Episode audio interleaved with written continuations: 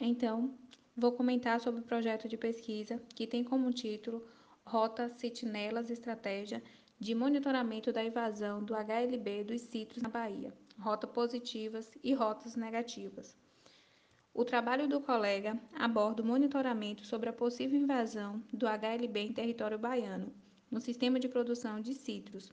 A produção de citros no Brasil ocupa um status de destaque em diversos aspectos econômicos, e a Bahia possui a segunda maior área plantada com citros no Brasil, sendo aqui no Recôncavo e no litoral norte as regiões responsáveis por 80% da produção baiana.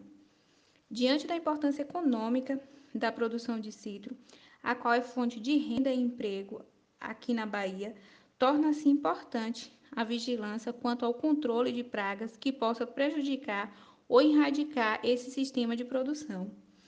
Por o HLB está presente em território brasileiro, inclusive no maior polo de produção de citro do Brasil, que é o estado de São Paulo, e também em outros estados como Minas Gerais, Paraná e Mato Grosso do Sul. O monitoramento e pesquisa para verificar a presença e disseminação dessa enfermidade é fundamental. Nesse sentido, o objetivo do trabalho do colega foi monitorar a população de Diaflorina citris em hortos, viveiros, áreas públicas e propriedades rurais. Foram coletadas amostras do inseto adulto, da ninfas e dos ovos. Os resultados encontrados até o momento destacam a ausência da bactéria do HLB. Até então, foram processadas 40% das amostras, de um total de 3.496 amostras.